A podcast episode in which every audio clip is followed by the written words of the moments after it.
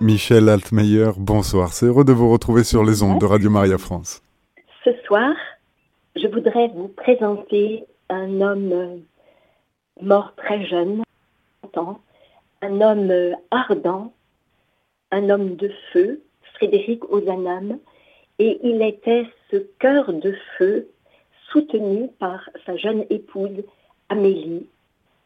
Et euh, je crois qu'aujourd'hui, on a tellement besoin de réaliser la place d'une épouse aimante près de l'époux. Et donc, euh, voilà, je vous donne un peu la biographie des deux, mais surtout cette communion de leur cœur. Euh, Frédéric Ozanam est né en 1813 et il est mort en 1853 à l'âge de 40 ans.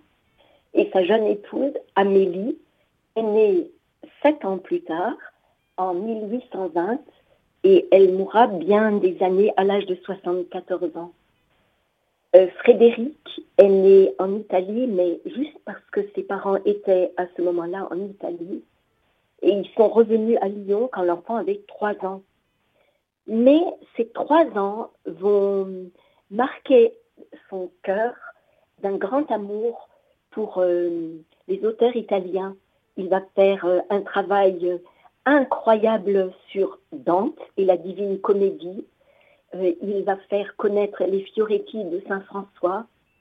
Il va écrire un, ouvrage sur les poètes euh, franciscains. Et donc, il a trois ans, ils reviennent à Lyon. Et l'éducation que Frédéric reçoit de ses parents le marque profondément parce qu'ils sont inlassablement des serviteurs de Dieu et des pauvres. C'est sur les genoux de maman que j'ai appris votre crainte, Seigneur, et dans ses regards, votre amour. À six ans, une fièvre typhoïde de terrasse, et c'est une intervention miraculeuse de Saint Jean-François Régis qui le guérit. Euh, cet enfant dira qu'à l'âge de 8 ans, il a été méchant, entêté, coléreux, désobéissant. On me punissait, je me raidissais contre la punition. J'étais paresseux au suprême degré. Il n'y avait pas d'espièglerie qui ne me vienne à l'esprit. Et Frédéric va changer radicalement au moment de sa première communion. Quand il a 9 ans, son papa l'inscrit au collège royal de Lyon pour y suivre euh, la classe de cinquième. Son caractère s'assouplit grâce à la bonté de ses professeurs. Quand il a 15 ans, c'est l'adolescence il traverse une période de doute contre la foi. Il y a des telles idées sceptiques, un tel climat d'incrédulité qui règne, qu'il finit par se demander pourquoi il croit. Les découvertes de la science ne contredisent-elles pas la foi? La raison peut-elle connaître avec certitude l'existence de Dieu? Il a 15 ans et ces questions le préoccupent. Ils lui font passer des nuits blanches. Il s'accroche au sacrement, à la prière. Il lutte pour se confesser dans un combat spirituel qu'il ne connaissait pas jusque-là. Et au plus fort de l'épreuve, il promet au Seigneur, s'il fait briller la vérité à ses yeux, de consacrer sa vie entière à défendre la vérité de la foi. Et Dieu l'entend et le conduit à l'abbé Noireau. Ce prêtre est professeur de philosophie et il aime se promener avec Frédéric et lui apprend à consolider sa foi par l'usage de la raison. Et le disciple découvre l'harmonie de la science et de la foi. Alors les doutes de Frédéric cèdent la place à la certitude. Depuis quelque temps, je sentais en moi-même le besoin de quelque chose de solide où je puisse m'attacher et prendre racine pour résister au torrent du doute.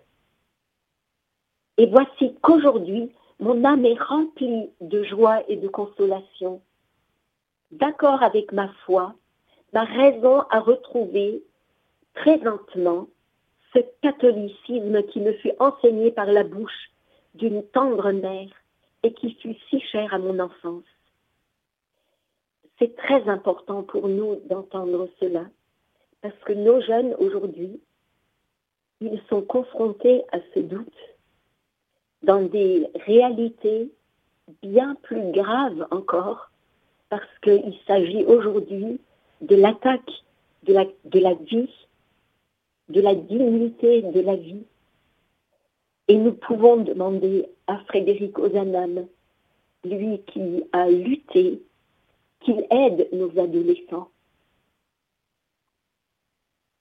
Peu à peu, les doutes cèdent la place à la certitude et hum, les assauts de la fausse science reculent.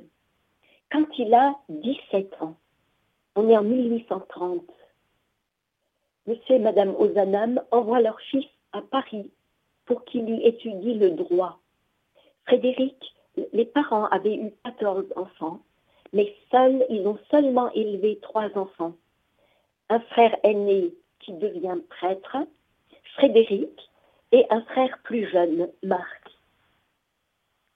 Et là, Frédéric réunit 17 ans il réunit un groupe de jeunes catholiques intelligents et fermes. Nous éprouvions le besoin de fortifier notre foi au milieu des assauts que lui livraient les systèmes divers de la fausse science. Et il crée des conférences d'histoire et de littérature, c'est-à-dire des réunions d'amis qui travaillent ensemble à l'édification de la science mais sous l'étendard de la foi. Mais voilà, ce groupe est largement ouvert euh, à tous ceux qui le veulent et assez rapidement, des auditeurs lui objectent. Vous avez raison si vous parlez du passé. Le catholicisme a fait autrefois des prodiges, mais aujourd'hui il est mort. Et en effet, vous qui vantez d'être catholique, qu'est-ce que vous faites? Où sont les œuvres qui démontrent votre foi et qui peuvent nous la faire respecter et admettre? Touché par ce reproche providentiel, Frédéric s'écrit Pour que notre apostolat soit béni de Dieu, une chose lui manque les œuvres de bienfaisance, la bénédiction du pauvre, qui est pour nous celle de Dieu. Et sans tarder, il se met à l'œuvre Jésus a partagé la vie des pauvres de sa crèche à la croix. Il, a connu la faim, la soif, le dénuement. Il s'est identifié aux pauvres. Et donc, avec l'ami avec lequel il partageait sa chambre d'étudiant, immédiatement, il porte chez un pauvre le peu de bois de chauffage qui leur reste pour les derniers mois de l'hiver. Pour Frédéric, les œuvres de charité sont le moyen concret d'aimer Jésus dans ses membres souffrants. Il écrit, il a 20 ans. Les pauvres, nous les voyons des yeux de la chair, ils sont là. Nous pouvons mettre le doigt et la main dans leurs plaies. Et la trace de la couronne d'épines sont visibles sur leur front. Nous devrions tomber à leurs pieds et leur dire avec l'apôtre, Vous êtes mon Seigneur et mon Dieu, vous êtes nos maîtres et nous serons vos serviteurs. Le 23 avril, il a 20 ans, en 1833, avec six de ses amis, Frédéric inaugure une conférence de charité sous le patronage de Saint Vincent de Paul. Et ainsi naît l'œuvre des conférences de Saint-Vincent, qui compte aujourd'hui 47 600 conférences dans 132 pays. Frédéric Ozana m'avait dit, je veux enserrer le monde entier dans un réseau de charité. Mais c'est ce qui est frappant, c'est qu'il n'a pas commencé par quelque chose de grand. Toutes les œuvres de Dieu commencent petitement, comme à Bethléem, comme à Nazareth. Toutes les grandes œuvres de Dieu commencent petitement. Il a apporté le peu de bois qui leur restait pour les mois d'hiver. Puis, avec six de ses amis, il inaugure les conférences. À l'aumône matérielle, il joigne aussi la miséricorde spirituelle. Il console, il supporte, il conseille. Et les secours matériels et spirituels apportés aux pauvres manifestent la vitalité de la charité. Et Frédéric élargit ses vues.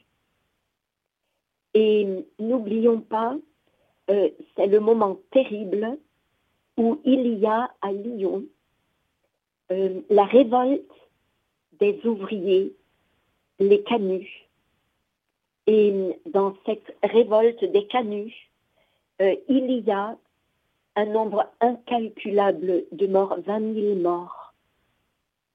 Et Frédéric, euh, à ce moment-là, il a 20 ans, il décide de s'engager pour faire changer, pas seulement apporter quelque chose aux pauvres, mais réfléchir pour que ce que quelques-uns voudraient créer comme un combat politique devienne en fait une réalité sociale. La question qui divise les hommes de nos jours n'est pas une question de forme politique, c'est une question sociale, écrit-il. C'est de savoir qui l'emportera, de l'esprit d'égoïsme ou de l'esprit de sacrifice, si la société ne sera qu'une grande exploitation au profit des plus forts ou une consécration de chacun au service de tous. Et donc c'est toute la classe ouvrière qui préoccupe Frédéric et ses amis.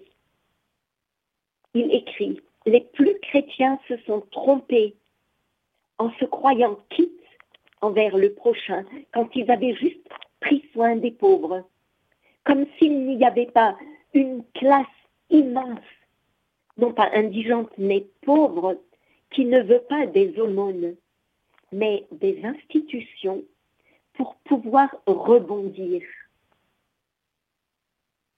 Quand il y a cette terrible insurrection qui le bouleverse, il est déchiré à la vue de cet abîme qui sépare les capitalistes toujours plus riches et ces esclaves modernes. Et il veut être au service de la vérité et de la charité. Et sa vie durant, il visitera les pauvres et les malades, et le peu de temps libre, il le leur consacre. Alors cette vie d'action n'a pas entravé ses études en 34, il a 21 ans, il est licencié en droit. En 36, il a 25 ans, il obtient un doctorat en droit et il s'inscrit au barreau de Lyon. Et euh, en 35, il passe sa licence de lettres. Et la Chambre de commerce de Lyon lui offre une chaire de droit commercial. Il l'accepte. Et ces remarquables leçons font admettre que pour lui, le droit, c'est une branche de la philosophie. Il va publier deux essais sur les biens de l'Église et la spoliation révolutionnaire et les origines du droit français. Mais son état de vie n'est pas fixé et il hésite entre la vocation religieuse et le mariage. Euh, en 39, il a 26 ans. le père Lacordaire restaure en France l'ordre des dominicains. Frédéric euh, lui demande de lui envoyer la règle des dominicains. Il se pose la question de se consacrer totalement à Dieu par le vœu de chasteté. Mais en même temps, il réfléchit sur l'union conjugale qui l'attire. Au début, non, mais de plus en plus. Un jour, il rend visite au recteur de l'Académie de Lyon, M. Soulacroix, et il aperçoit une jeune fille qui donne tendrement ses soins à son frère paralysé. Et il pense, l'aimable sœur et l'heureux frère, comme elle l'aime.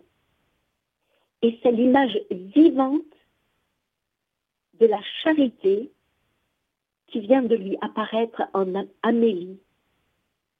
Le souvenir de cette scène ne le quitte plus. Cette jeune fille, qui a 21 ans, réalise l'idéal qu'il s'est fait de l'épouse chrétienne. Deux ans plus tard, en 41, le mariage avec Amélie est célébré. Il y a un petit détail qui est vraiment très, très joli. Quand euh, Amélie sort habillée en, en euh, Frédéric est ému de la voir si belle. Et euh, il a grandi à Lyon et il voit autour de lui tous ses amis rassemblés pour la messe. C'est son frère Alphonse, prêtre, qui célèbre le mariage et Charles qui sert la messe. Ses parents sont morts. Et aujourd'hui, Frédéric est heureux. Rien ne peut lui ravir sa joie. Il écrit à son meilleur ami, je ne sais plus où j'étais, je retenais à peine de grosses et délicieuses larmes. Je sentais descendre sur moi la bénédiction divine avec les paroles consacrées. Mais, et c'est ça ce qui est, c'est joli, il a exigé,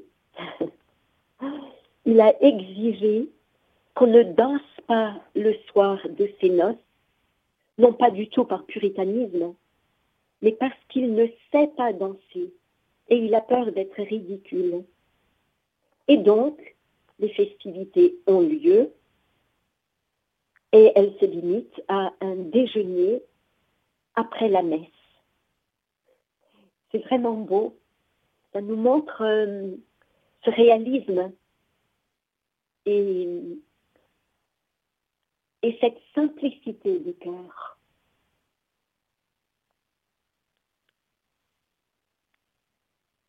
Alors, euh, quand Lacordaire, le grand dominicain, a appris que son ami Frédéric se marie alors qu'il aurait fait un bon dominicain, il déclare ce pauvre Ozanam, il est tombé dans le piège. Et le pape Pie apprend cette, cette remarque de l'accordaire et il a réagi avec humour. Et il dit à l'accordaire, je ne savais pas que notre Seigneur avait créé six sacrements et un piège. Voilà. À 28 ans, Frédéric fait un nom dans la petite société parisienne. Euh, il fréquente Lamartine, Châteaubriand, Vigny, et il habite avec euh, André-Marie Ampère, le grand physicien, pendant toutes ses études. Docteur en droit, avocat, docteur en lettres, auteur d'une thèse sur Dante titulaire d'une chaire de droit commercial et bientôt professeur à la Sorbonne. Rien ne lui manque. Alors, qui est Amélie? Elle est une jeune fille très heureuse dans sa famille. Elle ne se sent pas une vocation particulière Elle n'envie pas le sort de celles qui sont déjà mariées. Elle a 21 ans. Elle a même fondé avec deux amis la sainte alliance de celles qui veulent rester filles. On lui a présenté deux beaux partis. Elle les a déclinés. Elle a pourtant failli accepter la main de l'un d'eux parce qu'un riche mariage permettrait d'assurer à ses vieux parents l'avenir de son frère Théophile, atteint d'une maladie osseuse dégénérative et paralysée. La jeune fille est prête à se sacrifier par devoir. Mais ce mariage, l'idée de ce mariage ne lui procure aucune joie. Ses parents, qui font confiance à son intuition et à ses sentiments, lui demandent de renoncer à ce mariage. Et Amélie se sent immensément soulagée. Et donc, euh, il y a ce mariage le 23 juin 1841. Et euh, tous les ans, le 23 juin, euh, Frédéric fait une grande fête à Amélie. Mais tous les mois, le 23, il lui offre des fleurs et c'est un jour de fête et il renouvelle avec elle leur sacrement de mariage.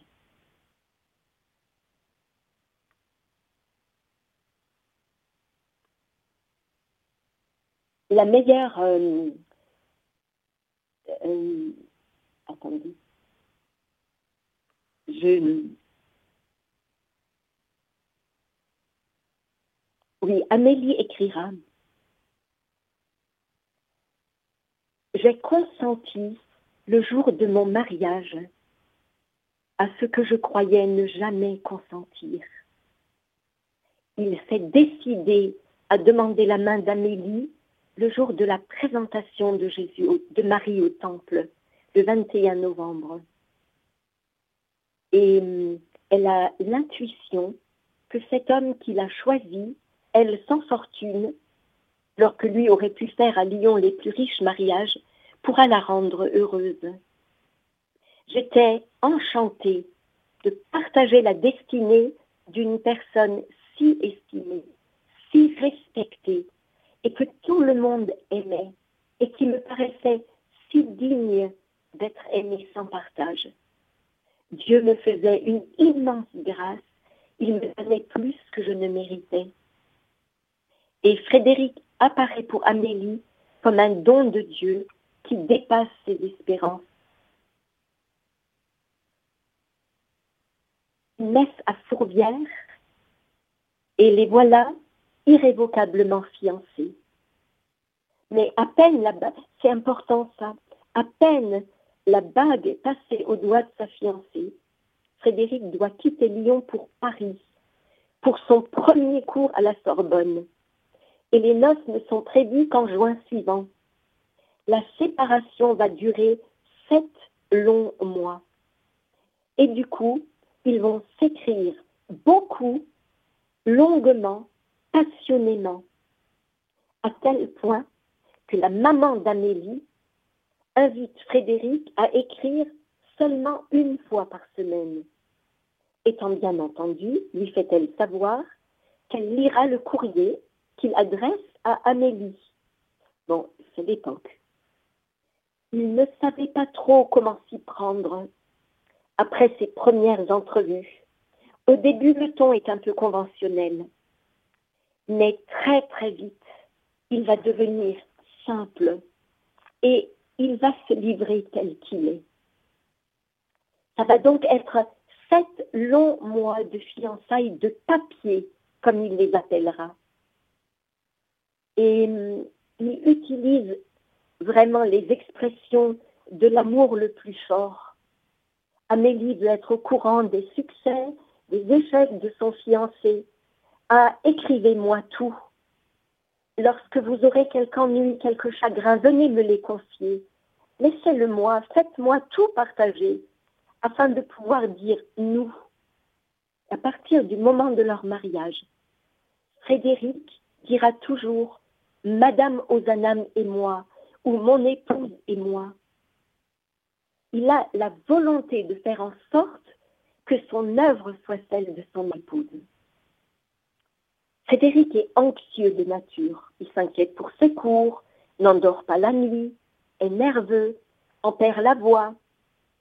Amélie lui apporte la sérénité, le bon sens et l'humour.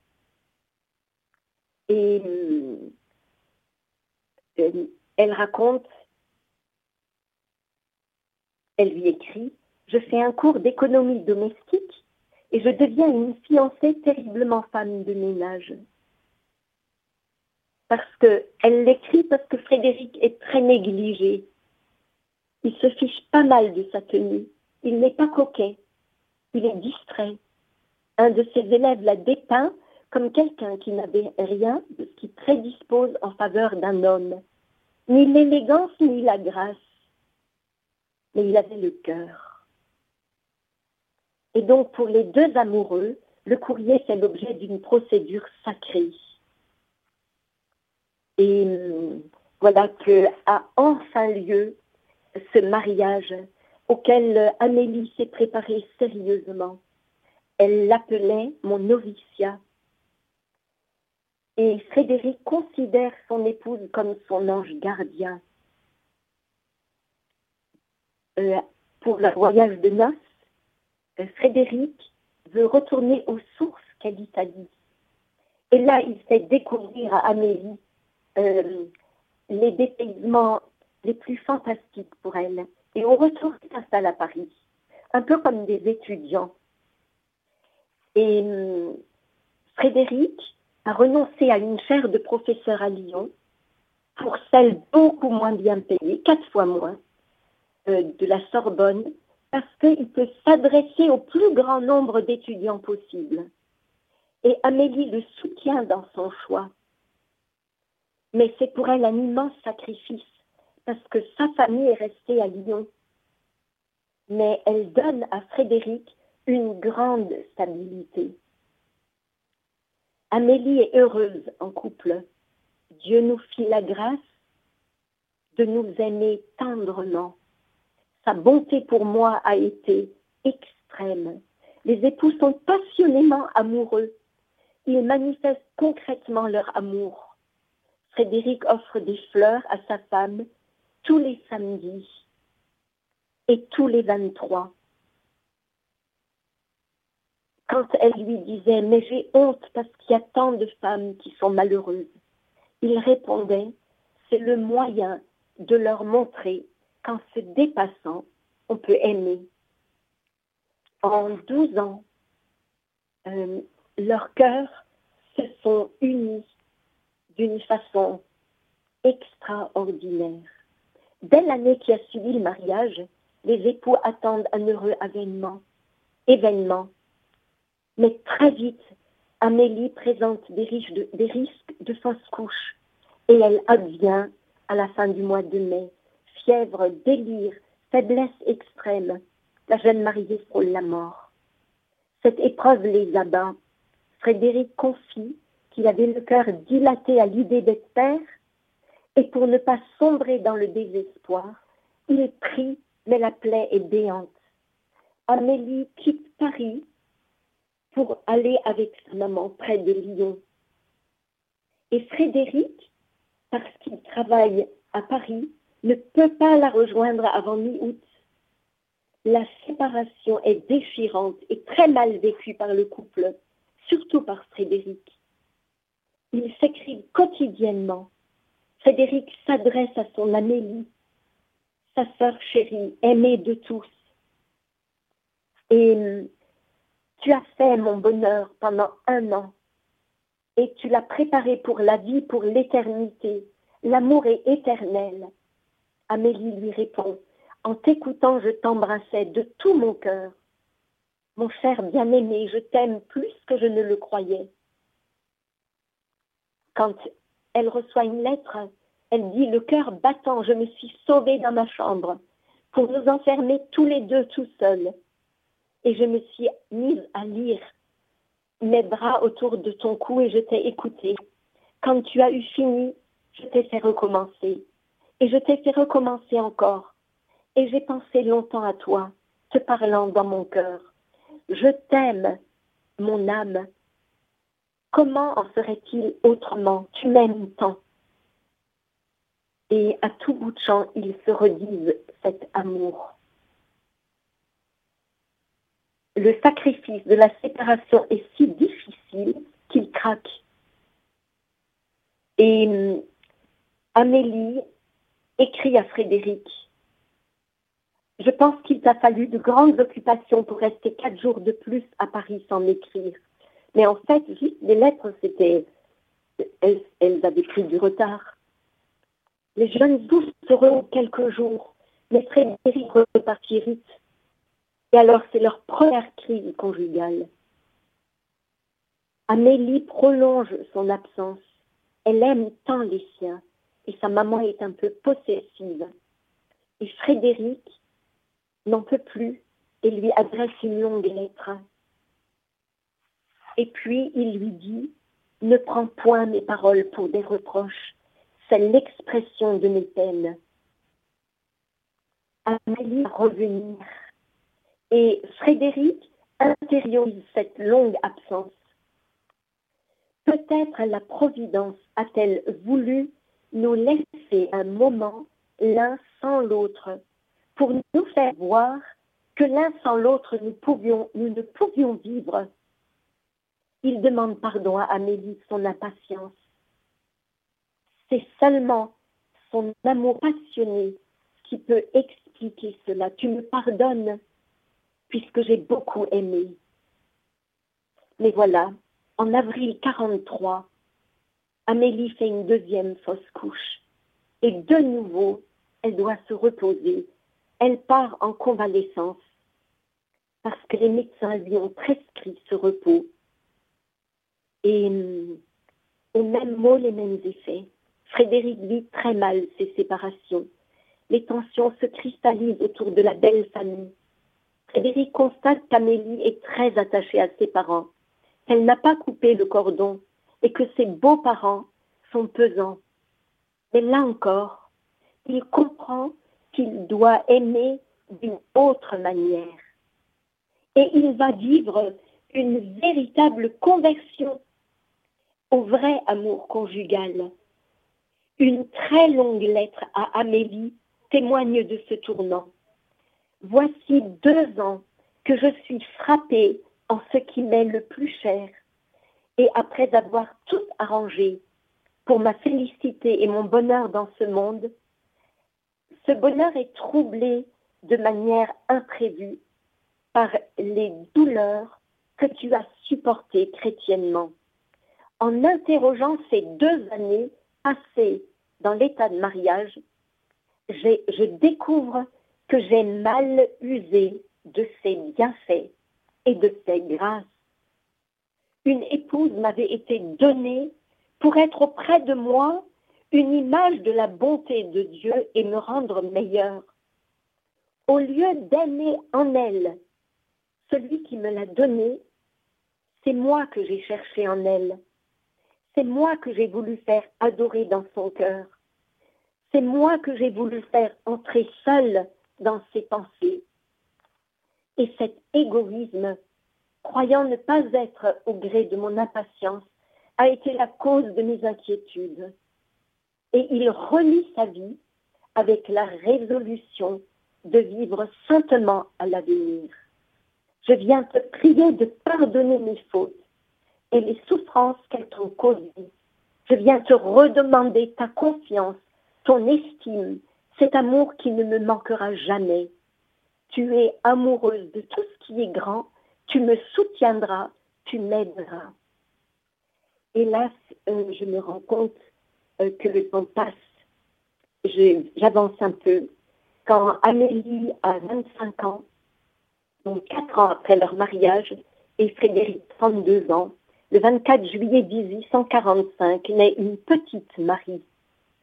Amélie a pris toutes les précautions. Et pour Frédéric, c'est l'explosion de joie je ne puis voir cette douce figure pleine d'innocence et de pureté sans y trouver l'empreinte sacrée du Créateur. Une sorte de sacerdoce. La naissance de cette petite fille unit encore plus les parents et l'amour conjugal s'approfondit. Entre-temps, en 1944, euh, Frédéric est nommé non plus assistant à la Sorbonne, mais professeur honoraire. Et sa carrière est assurée. Mais un jour, il découvre dans, dans l'amphithéâtre qu'on avait placardé à sa porte Ici, on fait de la théologie pour, critiquer ce qu'il fait. Et il répondra Je n'ai pas l'honneur d'être un théologien, mais j'ai le bonheur d'être chrétien. Chaque matin, Frédéric débute sa journée par un signe de croix. Il prie et médite une demi-heure la parole de Dieu. Puis il reçoit les étudiants qui le demandent, même quand il est très fatigué. Je de passer, aïe aïe aïe, de passer largement euh, sur ce moment terrible euh, de la mort de Frédéric il va écrire à, son épouse. je me perds un peu dans mes papiers. Quand euh, il tombe malade, il est déjà souffrant et Amélie a eu le pressentiment de sa mort prochaine. Et elle supplie le Seigneur, ne me l'enlevez pas, mon Dieu, laissez-le moi. Tout à son chagrin, elle ne veut pas être euh, opposée au dessein de Dieu. Elle a à peine 32 ans et euh, elle plonge dans une grande détresse quand euh, il va mal. elle va avertir son frère prêtre, le frère prêtre de Frédéric et son frère Charles et elle s'approche du lit de Hosanam. Je restais à genoux près de lui, priant à haute voix et voulant à ces moments suprêmes faire avec lui notre dernier sacrifice. Quand euh, il rédige son testament, deux jours avant sa mort, je sais que j'ai une femme jeune et bien-aimée, une charmante enfant, beaucoup d'amis, une carrière honorable des travaux conduits au point où ils pourraient servir de fondement à l'ouvrage longtemps rêvé. Mais je suis pris d'un mal grave opiniâtre. Faut-il, mon Dieu, quitter tous ces biens que vous-même m'avez donnés? Ne voulez-vous point, Seigneur, d'une partie du sacrifice? Laquelle faut-il que je vous immole de mes affections déréglées? N'accepteriez-vous point l'holocauste de mon amour-propre littéraire, de mes ambitions académiques, de mes projets d'études où se mêle peut-être l'orgueil? Si je vendais la moitié de mes livres pour en donner le prix aux pauvres, et si, me bornant à remplir les devoirs de mon emploi, je consacrais tout le reste de ma vie à visiter les pauvres, à instruire les apprentis. Seigneur, seriez-vous satisfait et me laisseriez-vous la douceur de vieillir auprès de mon épouse et d'achever l'éducation de mon enfant? Peut-être, mon Dieu, ne le voulez-vous point? Vous n'acceptez point ces offrandes intéressées. C'est moi que vous demandez. Je viens. Et quelques jours plus tard, le 8 septembre, vers 20 heures, en la fête de la nativité de la Vierge Marie, Frédéric meurt doucement. C'est son dernier soupir. La Sainte Vierge est venue chercher son enfant bien-aimé et le faire entrer dans l'inexprimable joie de l'infini. Chers auditeurs, c'était notre émission Les Saints, nos amis. Michel Altmeyer vous parlait de Frédéric Ozanam et de son épouse Amélie. Vous pouvez réécouter cette émission podcast sur notre site internet radiomaria.fr.